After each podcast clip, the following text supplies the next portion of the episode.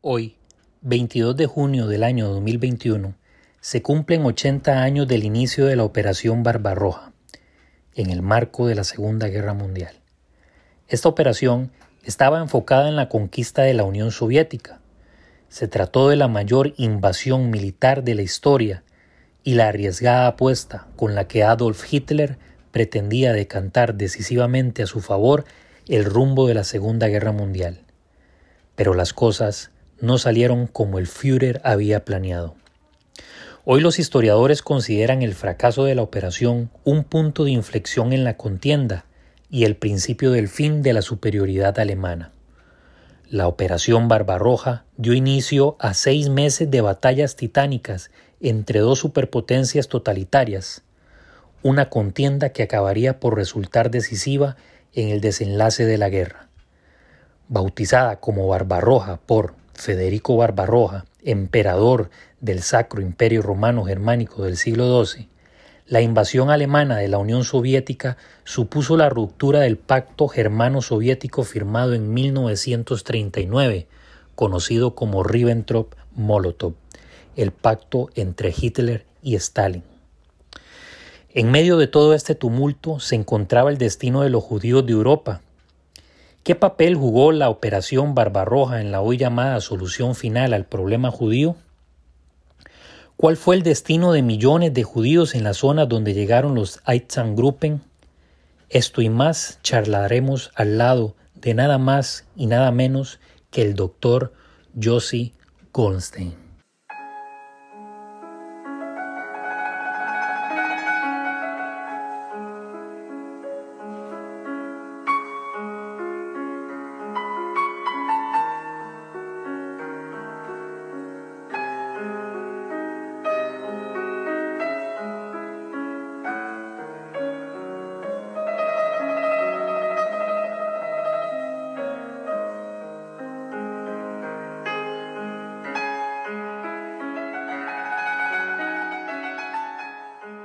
Días, estimados oyentes de su programa de podcast Show A, en el que abordamos temas del Holocausto y la Segunda Guerra Mundial. Es un gusto encontrarnos nuevamente en este espacio donde precisamente tratamos de abordar esta temática de una manera este, que sea de fácil entendimiento para el que nos está escuchando, pero que también sea de mucho provecho para todas las personas que están precisamente interesadas en esta temática. Para el día de hoy, que es, como mencioné al principio en la introducción, estamos cumpliendo, se están cumpliendo 80 años de el inicio de la Operación Barbarroja en el contexto de la Segunda Guerra Mundial. El 22 de junio de 1941 fue este, cuando se dio inicio a esta infame operación de la que vamos a hablar un poco hoy con nuestro invitado. Y es que el día de hoy tenemos un, un invitado súper, súper especial con el que tuve el gusto de compartir en el año 2016 en Yad Vashem es nada más y nada menos que el del doctor Josie Goldstein, que ya hemos hablado y hemos mencionado aquí en este espacio. El doctor Josie Goldstein es historiador, educador, investigador especializado en el estudio de la transmisión de la Shoah o el Holocausto y su impacto en nuestros días. Además, en otras áreas sobre la historia judía, el judaísmo contemporáneo y cómo es la vida judía en América Latina y la educación judía en general. Aparte de eso, el doctor Josie Goldstein tiene un doctorado en judaísmo contemporáneo en la Universidad Hebrea de Jerusalén. Este, en fin, es autor de más de 40 artículos académicos publicados en diversos libros y periódicos de importancia. Y aquí podría seguir mencionando el bagaje académico del profesor Yossi, que también se destacó, como mencioné hace un, momento, este, como educador en Yad Vashem para el área de lengua latinoamericana. En fin, eh, tiene un currículum bastante amplio y creo que es la persona más indicada precisamente para que en este programa, a 80 años de eh, el inicio de la Operación Barbarroja, nos hable un poco acerca de la relación que hay entre este proceso y la solución final. Profesor, un gusto tenerlo acá. Mucho gusto, un placer estar con ustedes. Muchísimas gracias. Hablaba en la introducción acerca del el inicio de la Operación Barbarroja que se inició el 22 de junio de 1941. Se cumplen 80 años precisamente de esta infame invasión. La pregunta principal aquí es cómo se relaciona o qué tiene que ver la operación Barbarroja con la solución final al problema judío. ¿Cómo se relacionan y qué tiene que ver una cosa con la otra en este contexto de la Segunda Guerra Mundial, profesor? Bien, es una muy buena pregunta. Eh, sin duda es un eslabón más en una cadena de acciones eh, planificadas según una ideología racista profundamente antisemita o antijudía eh, y que consideraba a los judíos no solo como una raza inferior, sino una raza subhumana que es antagónica o, o que está en contraste total, la antípoda de la raza superioraria, eh, como se manifestó incluso antes de la Segunda Guerra Mundial eh, en las leyes de Nuremberg, por ejemplo. ¿sí? Eh, la definición de la importancia de la Operación Barbarroja o Barbarosa consiste en considerarla en un contexto más amplio de la Segunda Guerra Mundial. Es decir, eh, no es casual que los nazis, eh, a pesar de la llamada profecía de Hitler, en la cual anunció antes de estallido de la Segunda Guerra Mundial, en el Parlamento alemán, el Reichstag, en 30 de enero del 39, que si estalla una guerra en Europa, la consecuencia no va a ser el triunfo del judaísmo y del bolchevismo, es decir, el comunismo en la Unión Soviética, eh, abro un paréntesis, que para los nazis estaban totalmente entrelazados y unidos, simbióticamente, cierro paréntesis, sino la destrucción de la raza judía en Europa.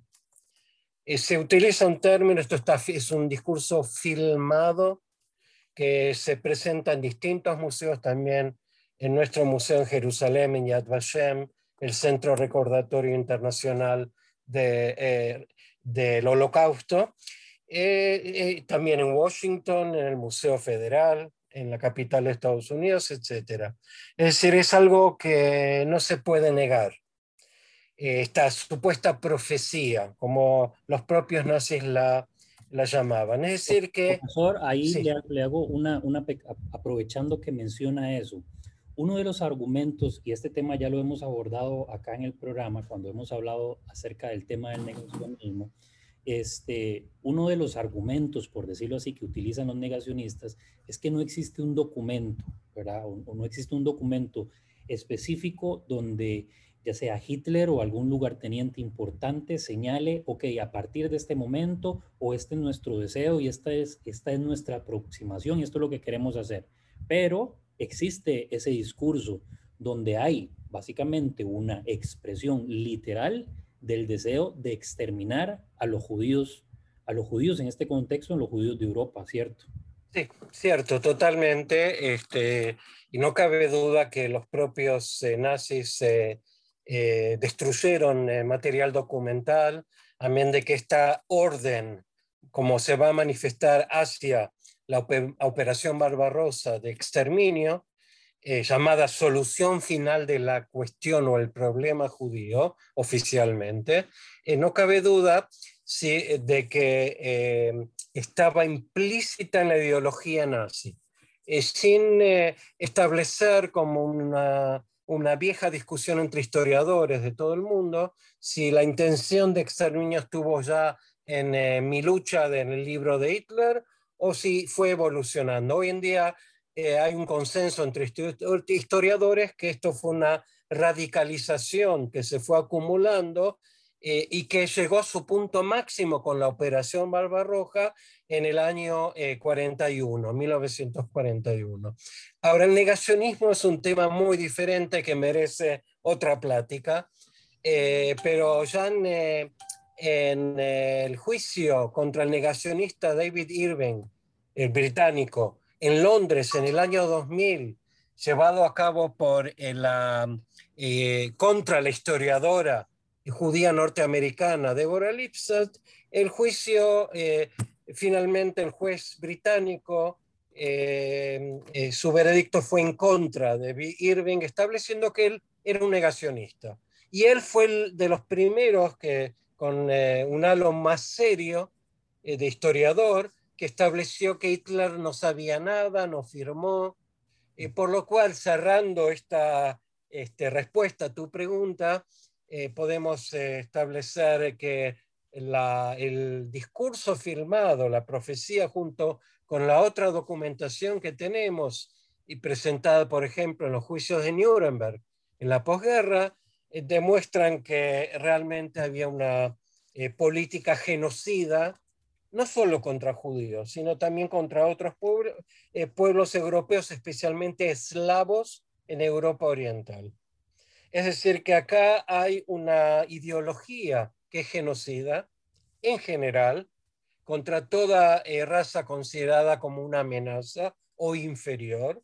Recordemos que los eslavos, los pueblos de Europa Oriental, eran vistos como a lo sumo esclavos al servicio de la raza superior. Y muchos millones de ellos también estaban destinados a ser exterminados pero en el caso judío fue el único caso en el cual eh, eh, eh, ocupó un centro importante de la atención de Hitler y de la cúpula nazi, era casi una obsesión, diríamos, sin incursionar en la psicología, pero una obsesión paranoica que llevó a que se desarrolle el único plan de exterminio total de estas eh, supuestas razas eh, inferiores amenazantes. Para Hitler los judíos eran la encarnación del mal absoluto. Eran un cáncer. Y un cáncer hay que extirparlo. A esto se lo llamó la biopolítica caracterizada por el régimen nazi por su ideología. Sí, totalmente. Muchísimas gracias por esa amplia explicación. uno de los sucesos importantes que también se desarrollan en el curso de la operación, perdón, Barba Roja, es la creación de unas unidades móviles que se iban a encargar de exterminar a todo aquel elemento que usted mencionaba con anterioridad, que eran los Einsatzgruppen. Los Einsatzgruppen tenían como objetivo, ¿verdad? Según las fuentes que estuve constatando, en primer lugar, destruir la inteligencia de los lugares allí donde llegaron los seis Gruppen y posteriormente dirigirse hacia este, los judíos. Es, es de esta manera que funcionaban los seis Gruppen, profesor, quién los crea y si ese era su objetivo general o habían también otras intenciones de por medio.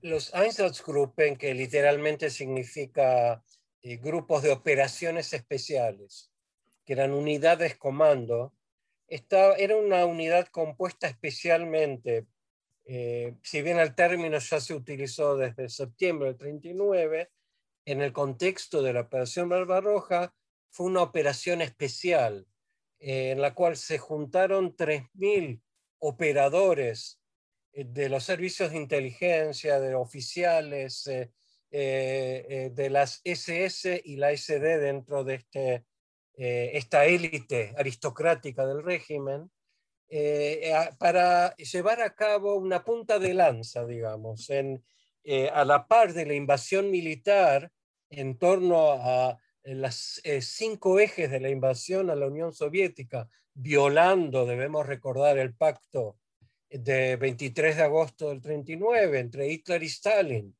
el pacto Ribbentrop-Molotov de no beligerancia, de repartija de, Polonia, de nivel territorial, etc.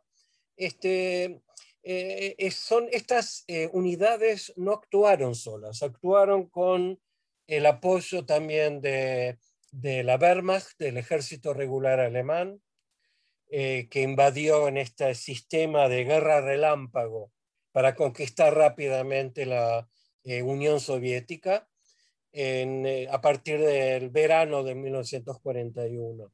Eh, también estuvieron a sus órdenes decenas de miles de eh, policías, especialmente en reserva, reservistas de la policía, que era otro grupo, la Policía del Orden, las ORPO, que dependía de las SS y del aparato represivo del régimen nazi. Eh, es decir, que cuando decimos que eran solo 3.000 estamos minimizando. Eh, pero de hecho eh, contaban con un apoyo logístico del ejército que muchas veces fue cómplice del genocidio antisemita, y, también con el apoyo activo de decenas de miles de reservistas. Y les recuerdo, esto fue descubierto hacia 1991, por ejemplo, por uno de los grandes historiadores de esta temática de la solución final y la operación Barbarroja, que es el historiador eh, estadounidense Christopher Browning. En su libro, que está traducido al español, Aquellos hombres grises.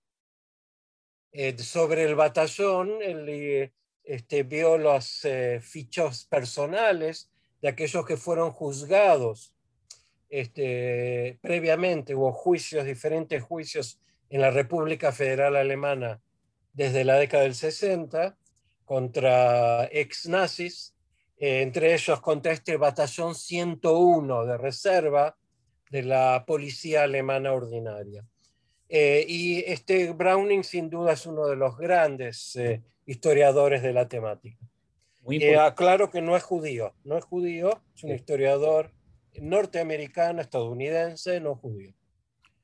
Muy, muy importante hacer, creo yo, como bien señala usted, profesor, esa acotación sobre la colaboración de otros entes. Creo, y, eh, si, si, no es así, pues me corrige, creo que inclusive la DERMAT estuvo, eh, vamos, a ver, se libró de responsabilidades en el contexto de la solución final, si más no me equivoco.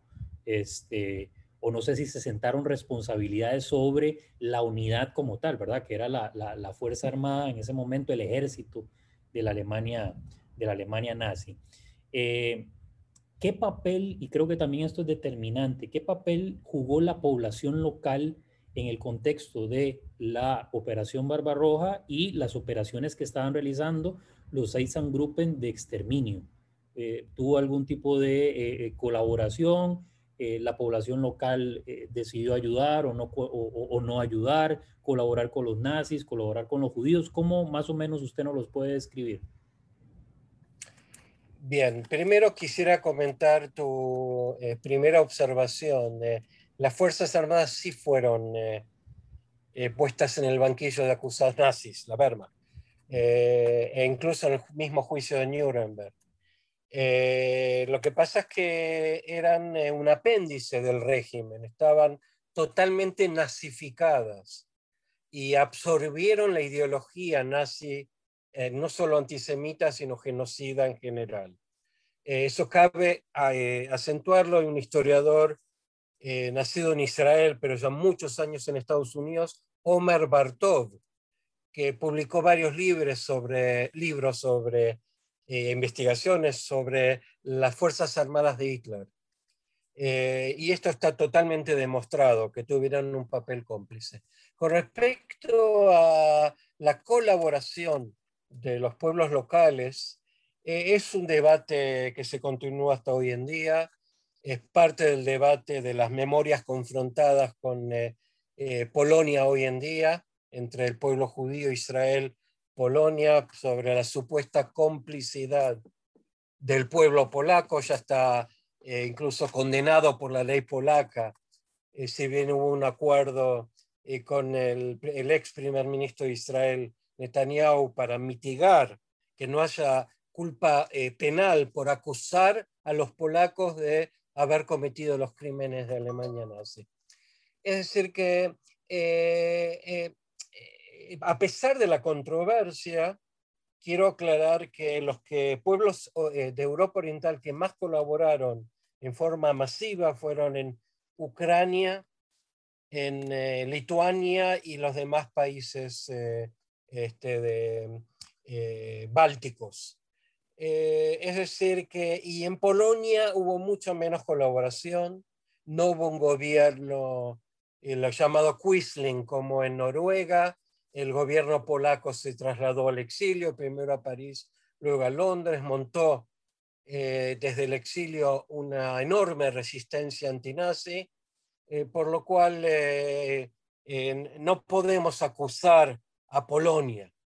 Eh, por eso hablo no de la colaboración polaca, si bien, por ejemplo, si analizamos institucionalmente en el gobierno, bajo el gobierno de ocupación nazi, los distintos sectores de la Polonia dividida en septiembre del 39, eh, actuó la, la, policía, no el sector soviético, por supuesto, eh, la policía eh, azul polaca, que colaboró totalmente con las autoridades alemanas.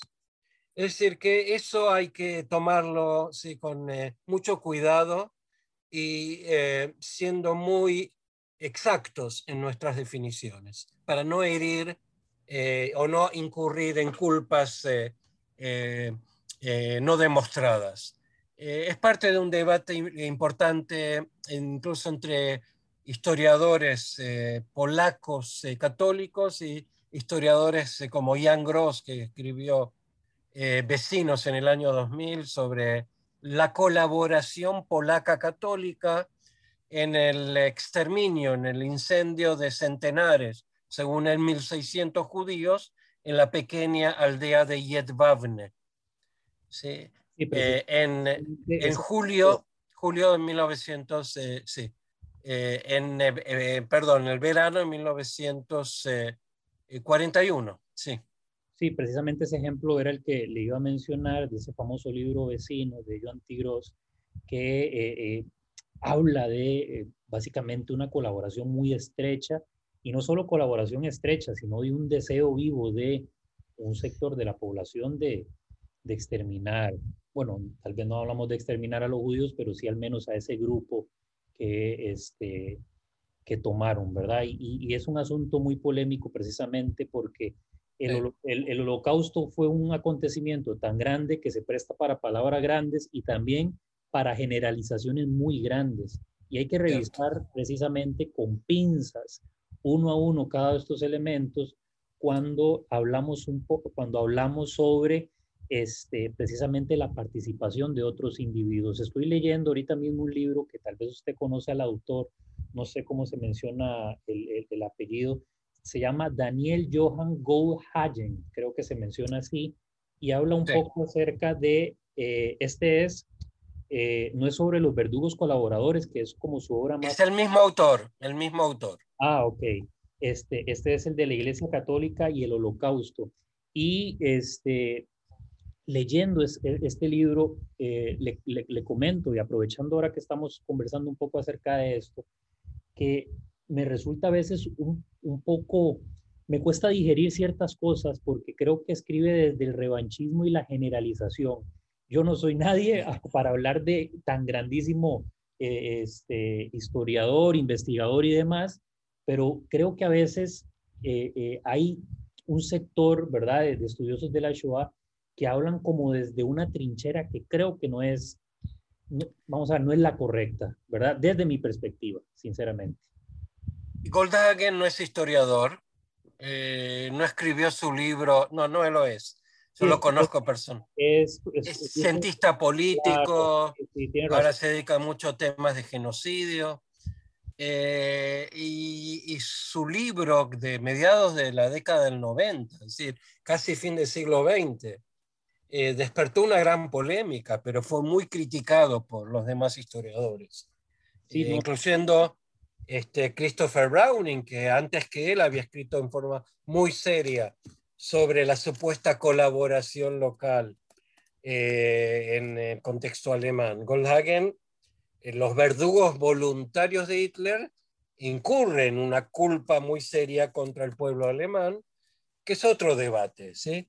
Eh, por lo tanto, eh, no, no, lo consideraría él como un buen ejemplo de historiadores que investigan la temática, claro. especialmente de la solución final. Sí, y le, le, repito, precisamente, pues hablando acerca del tema de, de, solución final, este, me, me, topé con este libro que me interesa el tema del papel de la iglesia, pero estoy considerando seriamente, este, no, no acostumbro a dejar libros a medio leer, pero este se me está haciendo difícil por ciertos juicios, ah, y hablando de la generalización, ¿verdad? Precisamente, que se hace y el cuidado que tenemos que tener al, momento de abordar el tema del holocausto. Pero volviendo este, eh, al tema de la solución, de la solución final, eh, ¿cuáles eran los métodos de exterminio? conocemos muy ampliamente y tenemos, tenemos la tendencia a pensar que de los 6 millones de judíos, que es el, el, número, ¿verdad?, eh, que, se maneja, por decirlo así, pensamos que los 6 millones murieron a través del gas y, y, que esos 6 millones, 5 millones y medio fueron en Auschwitz.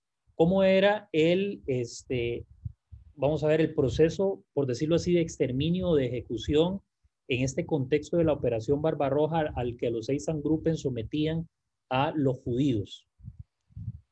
Muy bien. Eh, eh, debemos eh, acentuar lo que has insinuado en tu pregunta, que la mayor parte de los judíos exterminados durante la era del holocausto, especialmente entre el 41 y el 45, la mayor parte no murieron en cámaras de gas.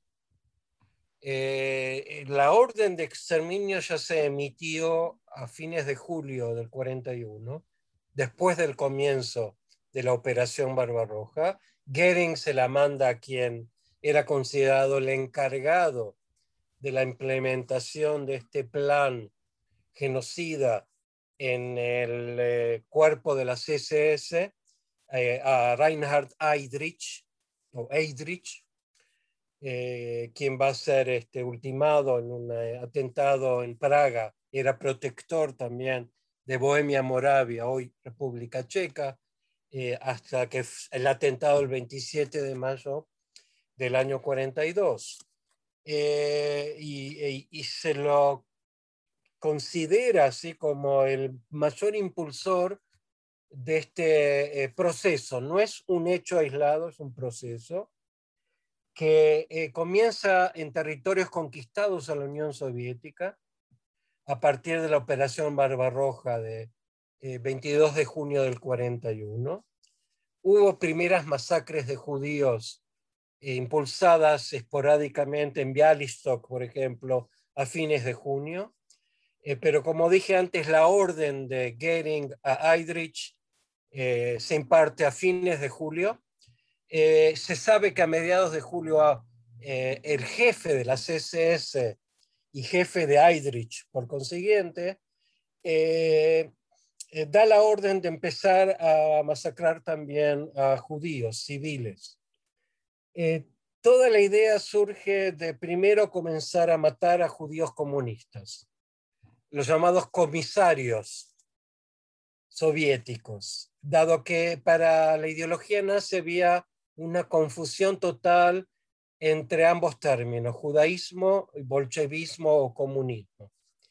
Eh, por eso es que uno de los motores principales de la ideología nazi es la lucha contra el llamado judeo-bolchevismo, como lo, explícitamente lo, lo, mencionó Hitler en su profecía del 30 de enero del 39, que la va a repetir por más de 10, 11 o 12 veces durante la guerra.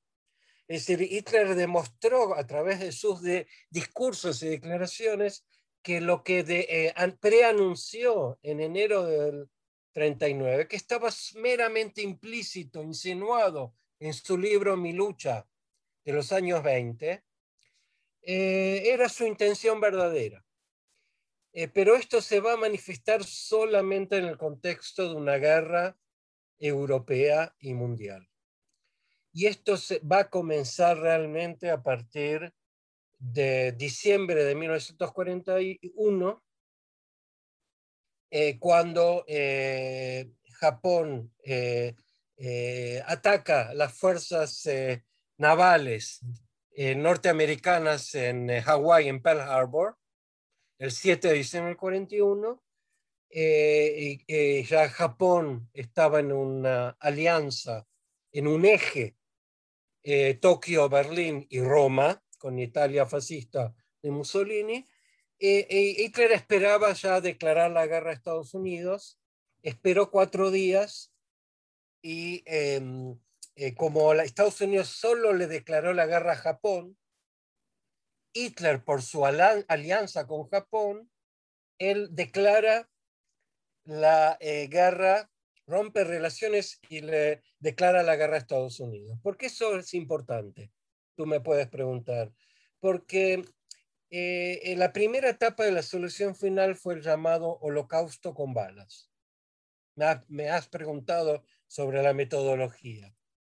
eh, fusilamientos masivos y entierro de los cadáveres en fosas masivas, muchas veces excavadas por los propios judíos, no siempre.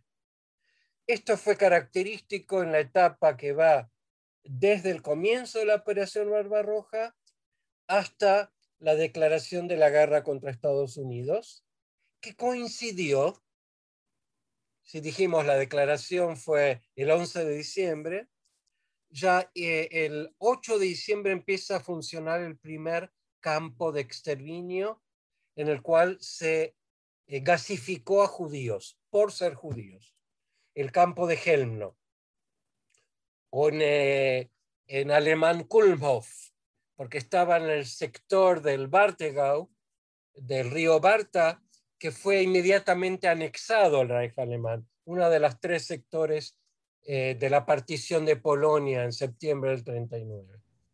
Este, eh, no sé si me explico, Junior. No, total, este, completamente. Lo que quiero aclarar es esto, metodología, primero, cerca de un millón de judíos, hay quien dice que más, eh, entre fines de junio y diciembre del 41. Sino que, a la par empieza la gasificación, pero al oeste, no en territorio soviético. Porque esta es la gran paradoja, que no hay simultaneidad.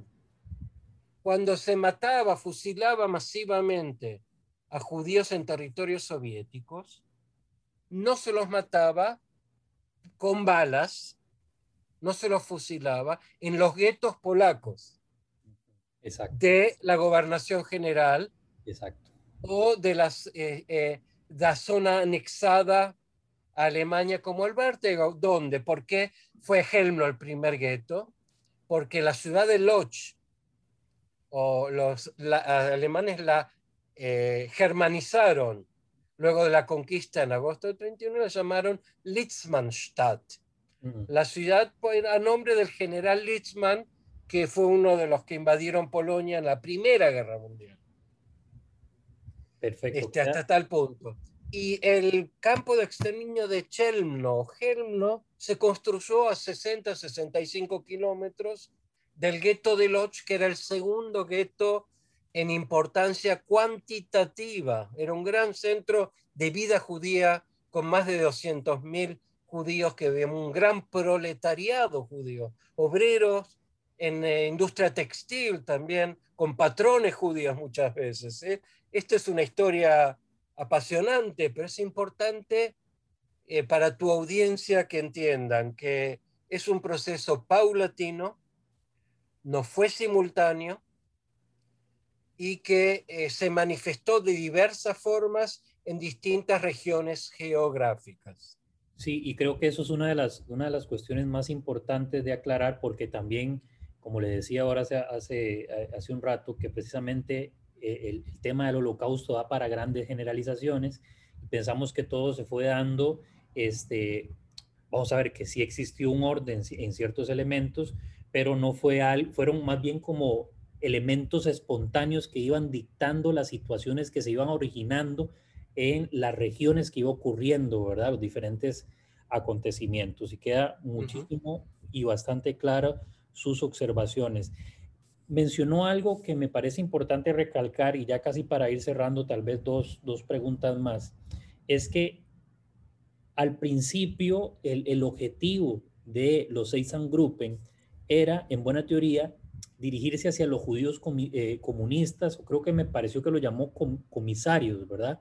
Así es, que son eh, delegados del Partido Comunista en las distintas unidades militares y regiones. ¿Cuándo, ocurre el cambio? Es decir, ¿cuándo entonces dicen, vamos ahora por, por, los judíos en general, mujeres y niños? Desde mediados de julio de 1941, el propio eh, Himmler, jefe de la CSS, dijimos el, eh, el jefe tanto de Heydrich como del subordinado a cargo de la implementación burocrático, burocrática del plan de exterminio, eh, Adolf Eichmann o Eichmann, encargado eh, de la, Oficina de Asuntos Judíos, la 4B4, dentro de este aparato represivo de la CSS. Eh, entonces, de hecho, desde mediados de julio se nota que se, en todo territorio soviético, no en el resto de Polonia, ni en la Polonia anexada al Tercer Reich alemán, a la Alemania nazi. Está claro esto. Ahora bien, se sabe que ya eh, la solución final tenía pretensión de abarcar a todos los judíos europeos en una primera etapa y del mundo. Cuando todo el mundo caiga según el ideal nazi bajo un nuevo orden nazi-fascista en todo el mundo. Eh, entonces, eh, la primera etapa es en la Unión Soviética con fusilamientos masivos. Recién a partir de diciembre del 41 eh, se empieza a gasificar judíos en el primer campo, ubicado al oeste, en la zona del este de Polonia, anexada al eh, Tercer Reich alemán. Y es importante, eh, antes de que nos despidamos, acentuar la próxima etapa, que es la más importante, la de gasificación sistemática. y es a partir de la operación eh, llamada Reinhardt, a nombre de este Eidrich que mencioné antes, que fue eh, eh, en un atentado, murió por sus heridas en la ciudad de Praga. A fines de mayo murió a principios de junio del año 42. Por eso, toda la operación de la primavera del 42, que corresponde a las decisiones tomadas en la famosa conferencia de Wannsee en las afueras de Berlín el 20 de enero de 1941. ¿Sí? Eh, eh, está, eh, perdón, perdón, 42, no 41, 42 por supuesto. Estaba hablando con miras a la primavera del 42 y después de la existencia de Helmno, el primer campo de exterminio. Y en este marco se termina de construir Birkenau, Auschwitz II, eh, a la par de tres campos de exterminio que fueron los ejes centrales de la liquidación del judaísmo polaco eh, a partir de la primavera del año 42 y hasta principios del año 43. Estamos hablando de más de dos millones de judíos polacos, esta vez sí exterminados en campos de exterminio eh, ya con eh, metodología más sofisticada de la desarrollada para el primer campo de Chelmno. Eh, estamos hablando entonces de no solo monóxido de carbono, sino este, de, otros gases desarrollados por, como el ciclón B, el que se va a utilizar exclusivamente en Auschwitz-Birkenau. ¿sí? los tres campos de la operación Reinhard a nombre de Eidrich son Treblinka, Sobibor y Belzec, o Belzec en polaco. Que quede claro, porque estos fueron campos muy importantes, no tan conocidos como Auschwitz. Y en estos tres campos se concentró el exterminio en el año 42 eh, y en los primeros meses del 43. Solamente en Treblinka se masacraron a más de 850.000 judíos y después arrasaron con todo. Hoy en día los que visitamos Treblinka vemos un claro de bosque con eh, monumentos en roca, creados por supuesto en la posguerra. Eh, y eh, restos en lo que eran las fosas comunes, simbólicamente señaladas. No se ve ninguna cámara de gas. Claro, y esta es una de las, bueno, precisamente creo yo que esa es una de las razones por qué dentro de la memoria colectiva, si podemos llamarlo así, eh, este, hay una preeminencia de Auschwitz-Birkenau como campo de exterminio, este, símbolo de, de, la Shoah, y no, digamos, de estos tres primeros campos, especialmente Treblinka, que Treblinka, como bien lo mencionaba usted, 850 mil judíos aproximadamente, pero estamos hablando en un tiempo de creo que de año y cuatro meses que estuvo en funcionamiento el campo y como es arrasado literal y se siembra un bosque para tratar de borrar eh, este, evidencias y, pruebas de lo, de lo, que había ocurrido, es que precisamente, este, bueno, y, bueno, y Auschwitz, que fueron eh, entre un millón, un millón cien mil, ahí las cifras varían según la fuente, este, fue un tiempo todavía más amplio, ¿verdad? Y aquí, por supuesto, no estamos diciendo o poniendo a competir cuál campo fue mejor o peor, ¿verdad? Sino que precisamente este, señalar estos, estos elementos que son importantes para la memoria, la memoria de, este, del holocausto.